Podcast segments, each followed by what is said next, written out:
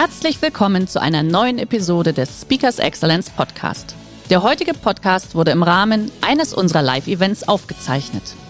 Hier ein Tipp zum Beginn der heutigen Folge. Schau doch gerne mal auf unserer Excellence Academy vorbei.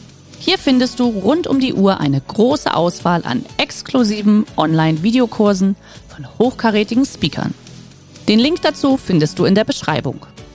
Jetzt aber viel Spaß beim Anhören.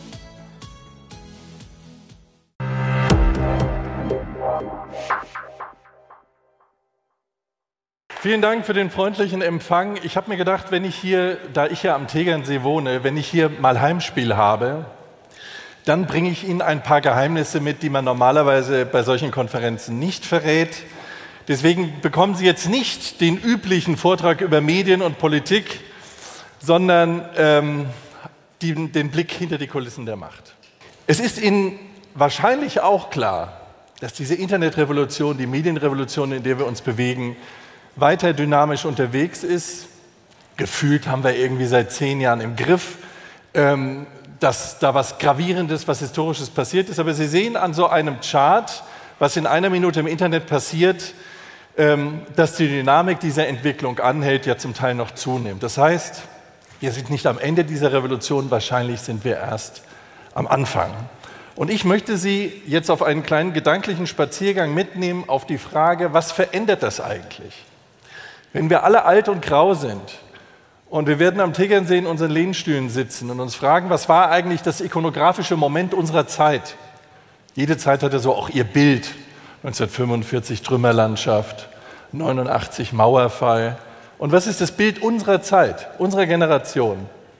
Ich glaube, dass es das Google-Fenster wird. Weil dieses Fenster wirklich ein zentraler Baustein unserer Gegenwartskultur ist. Wir gehen alle täglich dadurch rein in eine andere Welt und man wird rückblickend mal sagen, das war typisch für eure Zeit. Und durch diese Welt hat sich so viel verändert, so viel ahnen wir kaum, wahrscheinlich bis hin in die tiefste Psychologie der Menschen. Ich möchte aber weniger über Psychologie reden als über Politik und was sich verändert in der Hierarchie der Wichtigkeiten. Und deswegen beginnen wir mal mit einem Selbsttest. Wenn Sie sich diese acht Personen anschauen, schauen wir erstmal auf die obere Reihe. Da sind vier beziehungsweise fünf bei den jeweiligen Freundinnen von Lothar Matthäus, weiß man nie so genau. Aber, und Sie fragen sich, wen kennen Sie? Dann werden Sie wahrscheinlich sagen, ja, die obere Reihe, die kenne ich alle.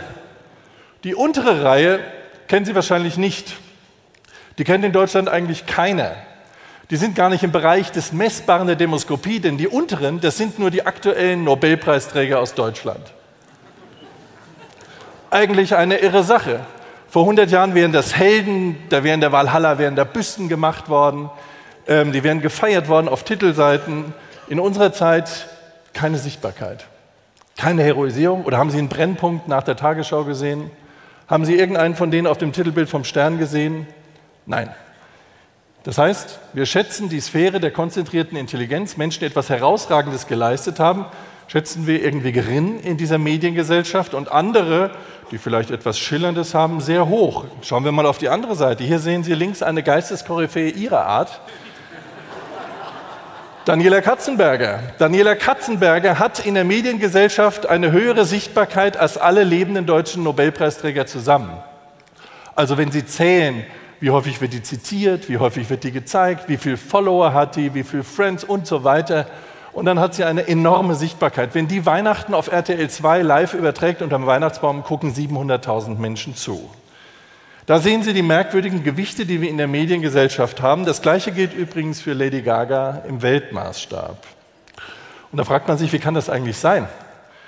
Denn das war in Deutschland mal anders. Wir haben eigentlich die Leute, die Nobelpreisträger sind oder naturwissenschaftlich äh, unterwegs waren, etwas Besonderes geleistet haben, immer besonders geschätzt. Vor 100 Jahren, wenn Sie vor 100 Jahren in Rosenheim die Jugend gefragt haben, was sind denn eure Traumberufe? Dann hätten die gesagt, ich will Ingenieur werden, ich will Entdecker werden, ich möchte ähm, Lokomotivführer werden, Forscher. Das waren die Traumberufe der Jugend. Fragen Sie heute mal nach den Traumberufen der Jugend. Sie kriegen drei Antworten. Model, Showstar, Fußballer. Das heißt, die Welt der Bühne hat die Welt des Labors als Sehnsuchtsort abgelöst und das ist für unsere Kultur merkwürdig. Gucken wir mal in den direkten Vergleich. Biochemie, Nobelpreis vor drei Jahren, Synapsenforscher, toller Mann, Durchbruch in der Medizin. Ganz schwere Krankheiten, Parkinson, Demenz, alles wird wahrscheinlich aufgrund seiner Grundlagenforschung ähm, zu Durchbrüchen in der Medizin kommen. Seine Sichtbarkeit ist genau ein Zehntel so hoch wie die von der legendären Dschungel-Vizekönigin Larissa Marold aus Österreich. Nächster Vergleich, Harald Zurhausen. Das ist übrigens der einzige Nobelpreisträger, der von den Demoskopen im Bereich des Messbaren liegt, nämlich 0,1 Promille. 0,1 Promille der Deutschen sagen, ja, habe ich schon mal gehört, kenne den Namen oder das Gesicht. Krebsforscher, Heidelberg, toller Mediziner, unsichtbar. Sehen Sie die Wertigkeit im Vergleich zu Bachelorette von 2014? Letzter Vergleich, Stefan Hell, auch ein großartiger Naturwissenschaftler, ein Quantensprung in der Mikroskopie. Ein Mann ist in Rumänien Deutscher, Waldorfschule, ist einer, der hat immer so einen etwas anderen Weg gegangen und war in der Mikroskopie ein großer Forscher und hat irgendwann gesagt, nee, wir kommen nicht weiter, wenn wir da immer nur ein bisschen was besser machen, sondern wir müssen Mikroskopie noch mal ganz anders denken und hat einen Durchbruch in der Forschung ähm, erreicht. Und er ist der letzte Nobelpreisträger, den wir haben, und er ist in Deutschland weithin unbekannt. Ähm, er war in dem Moment, als er Nobelpreisträger wurde und so kleinere Meldungen in den Zeitungen auftauchten, so bekannt und sichtbar wie Yusuf Paulsen. Fußballfans kennen den Namen inzwischen. Damals kannten ihn nur die angefleischten Fans, wobei ich glaube, die gibt es ja gar nicht wirklich von Red Bull äh, Leipzig. Jetzt sind wir in der Bundesliga und er ist sehr erfolgreich und ist jetzt ein Star. Jetzt hat er das 500-fache der Sichtbarkeit von Stefan Hell. Das heißt, diese Mediengesellschaft, in die wir uns bewegen und mit dieser Medienrevolution immer schneller hineinbewegen, die stellt etwas auf den Kopf, was in Deutschland ganz anders sortiert war. Ähm, und zwar, dass das Gekonnte, was in Deutschland immer besonders wertgeschätzt wurde, wir sind ein Land, wir sind eine Kultur, wir haben immer die geschätzt, die wirklich was konnten. Wir sind ein Volk von Maschinenbauern, von Autobauern, von Menschen, die lieber äh, nicht so viel reden, aber was tun. Das war früher hochgeschätzt und das wird immer geringer geschätzt. Dafür wird das zur Schau gestellte, showmäßige, das wird immer wichtiger. Und das ist ein wichtiger Grundlageneffekt dieser Medienindustrie. Ich erzähle Ihnen eine eigene Geschichte, die ist inzwischen zehn Jahre her, deswegen kann ich frei darüber reden. Sie sehen mich hier fröhlich, jung und gut aussehend bei der Gründung des Magazins Cicero, was eben erwähnt wurde. Ich hatte den Traum, Deutschland braucht sowas wie New Yorker, ein kluges Politikmagazin aus Berlin. Ich brauchte 20 Millionen Euro, habe die in Deutschland von niemandem bekommen, aber der größte Verlag der Schweiz hat die mir gegeben. Und so entwickelte ich dieses Magazin dahin und war ganz happy. An einem Freitag ruft mich ein Kollege vom Spiegel an und sagt, Herr Weimer, stimmt es, dass Sie da ein neues Magazin erfinden? So, ja, stimmt. Ich wollte gar nicht, dass der schon berichtet, aber Kollege habe ich ihm natürlich bestätigt, habe gesagt, das hat einen absurden Namen, das heißt Cicero. Die Schweizer finanzieren und dann und dann kommt es auf den Markt. Soweit, so gut. Der Kollege hat eine kleine Nachricht im Spiegel verfasst, völlig sachlich, völlig in Ordnung. Das war die Zeit, da kam der Spiegel noch montags. Und deswegen konnte ich das am Sonntagabend lesen. Ich las das, war zufrieden, gehe ins Bett. Morgens stehe ich auf, gehe in die Dusche, kommt meine Frau, ganz aufgeregt ins Badezimmer, sagt Wolfram, komm mal schnell raus. Der Bundeskanzler ist am Telefon. Ich sage, Christiane, ich komme gleich zum Frühstückskaffee, lass mich erst. Nein, es ist wirklich erst am Telefon. Und ich sprang aus der Dusche, hatte kaum ein Handtuch um und tatsächlich äh, das Vorzimmer äh, des Kanzlers, Herr Weimar, ich würde gerne durchstellen. Ja, äh, Schröder hier. Und da sage ich, ja, Herr Bundeskanzler, was verschafft mir denn die Ehre? Denn ich hatte ihn relativ kritisch in Leitartikeln angepackt wegen seiner ersten Legislaturphase. Die fand ich ziemlich miserabel. Ich fand seine zweite Legislatur mit der Agendapolitik ziemlich gut. Das hat auch Deutschland gut getan, auch wenn es unpopulär war, aber so war meine Meinung dazu. Und weil ich ihn in der ersten so kritisiert hatte, sagte er irgendwann mal in der Bundespressekonferenz, mit dem Weimar rede ich kein Wort mehr. Also sagte ich an dem Mord, das ist ja eine schöne Überraschung. Wieso sprechen Sie denn wieder mit mir? Da sagte er, naja, ich lese da, da kommt ein neues Politikmagazin, wollen wir uns nicht mal unterhalten? Darf ich Sie mal zum Kaffee einladen ins Kanzleramt? Habe ich natürlich dankend angenommen. Daraus ist eine fruchtbare Beziehung geworden, ein Beratungsmandat für ihn bei dem Schweizer Verlag, aber das ist nicht wesentlich. Wesentlich ist, ich war kaum unten. Ich war kaum unten beim Kaffee, hatte ich einen Ministerpräsidenten am Telefon im Auto dann ein Fraktionschef, mehrere Spitzenpolitiker. Den ganzen Tag klingelte das Telefon, die halbe politische Klasse wollte nichts weiter als wieder Kontakt aufnehmen, weil da kommt ja eine neue politische Bühne und da muss man schauen, ähm, ob man da nicht irgendwie mitwirken kann. Am Abend dieses Tages, wo Sie das Foto da sehen, kam sogar Rudolf Scharping in den Saal gewankt und fragte, ich wollte mal nach dem Rechten gucken. Und so hatte ich auch mein Abendessen vertan. Das heißt, die politische Klasse ist total fixiert auf das, was in Medien passiert und mit Medien.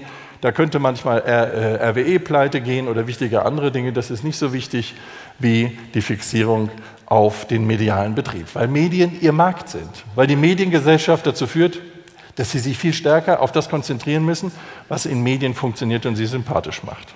Ich will darauf hinaus, dass dieser Medientrend, dieser Mega-Medientrend, beschleunigt durch die Internetisierung, unsere Demokratie verändert.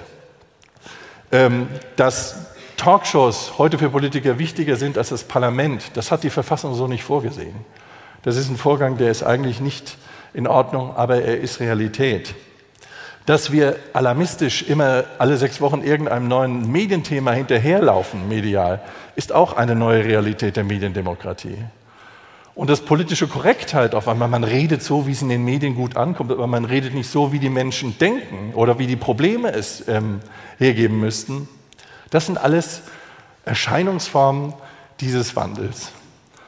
Und deswegen hat die Uni Heidelberg mal eine ganz einfache Frage gestellt an unsere Bundestagsabgeordneten, nämlich, wer hat eigentlich die politische Macht in Deutschland? Und das ist jetzt nicht, wer hat die Macht, da ist ja die Wirtschaft und andere, sondern wer hat die politische Macht? Das ist eindeutig festgelegt, das ist unser Bundestag. Wir wählen die, die haben die politische Macht. Die Abgeordneten selber sagen aber, wir haben die gar nicht. Die haben die Medien.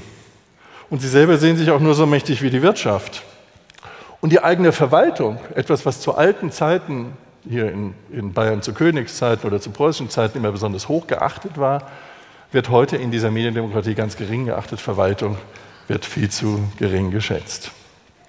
Nun will ich nicht nur über Gerhard Schröder reden, weil dieses Phänomen, auf das ich aufmerksam mache, das betrifft alle Parteien, alle Politiker. Hier sehen Sie zum Beispiel Ursula von der Leyen im wichtigsten Moment ihres politischen Lebens. Kein Spaß, es war bei Wetten das. Bis zu diesem abendlichen Auftritt bei Wetten das, der eine oder andere wird sich vielleicht noch erinnern, war Ursula von der Leyen eine leidlich bekannte, leidlich respektierte Politikerin.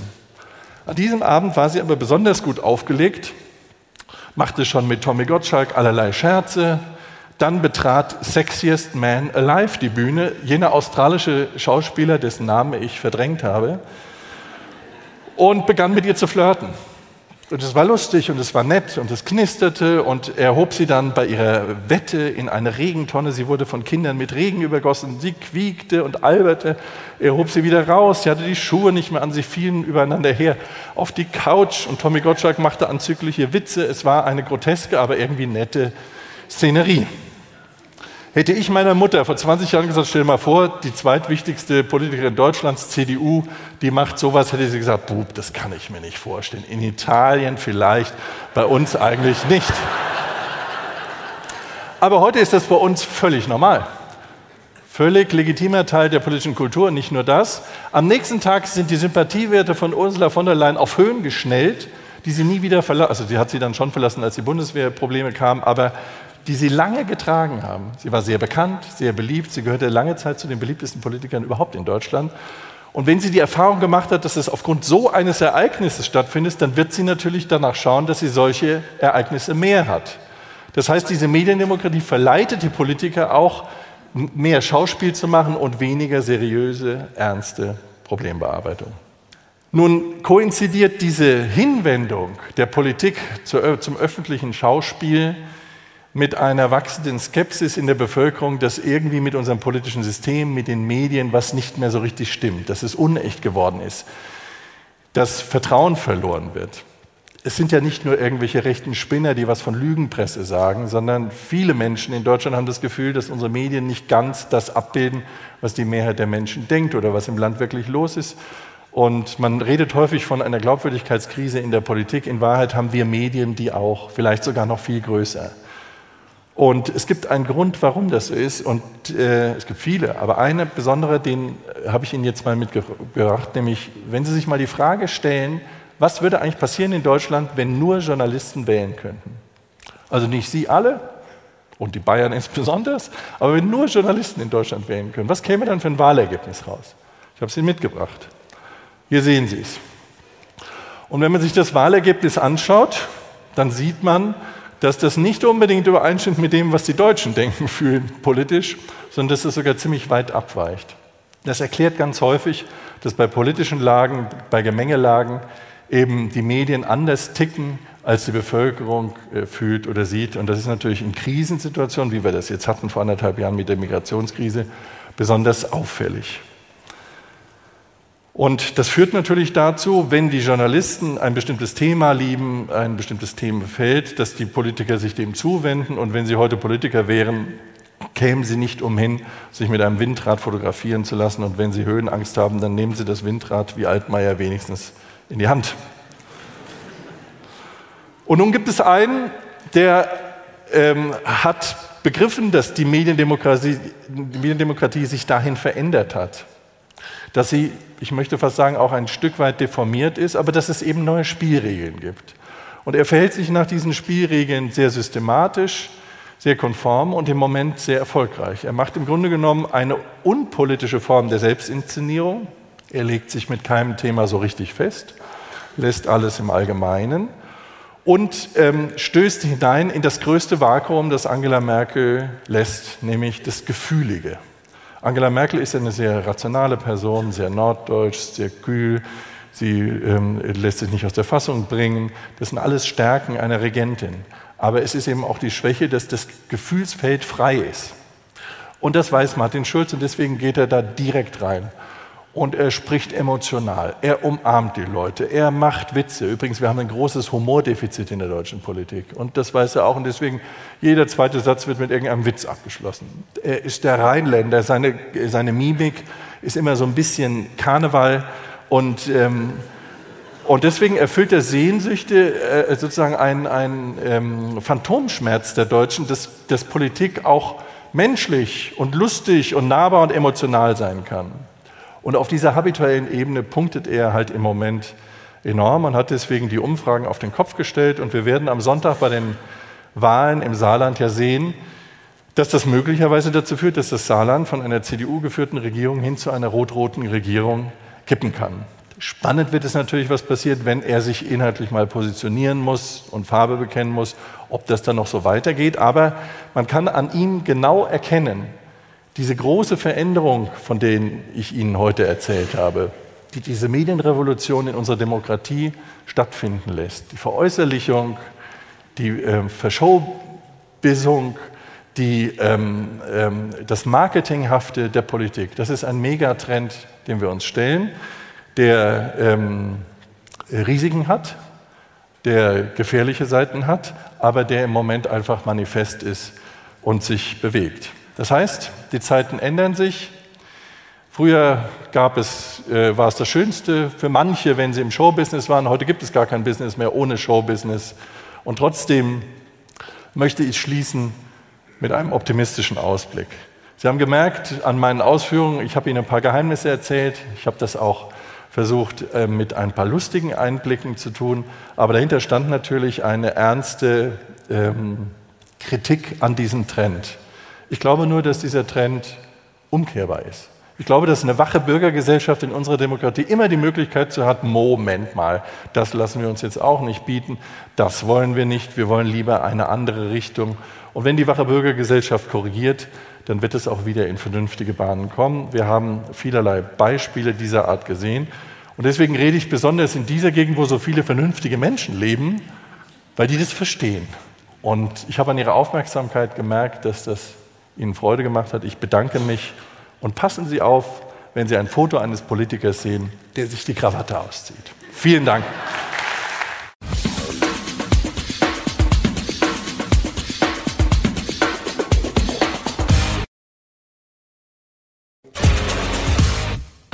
Der heutige Vortrag hat dir gefallen?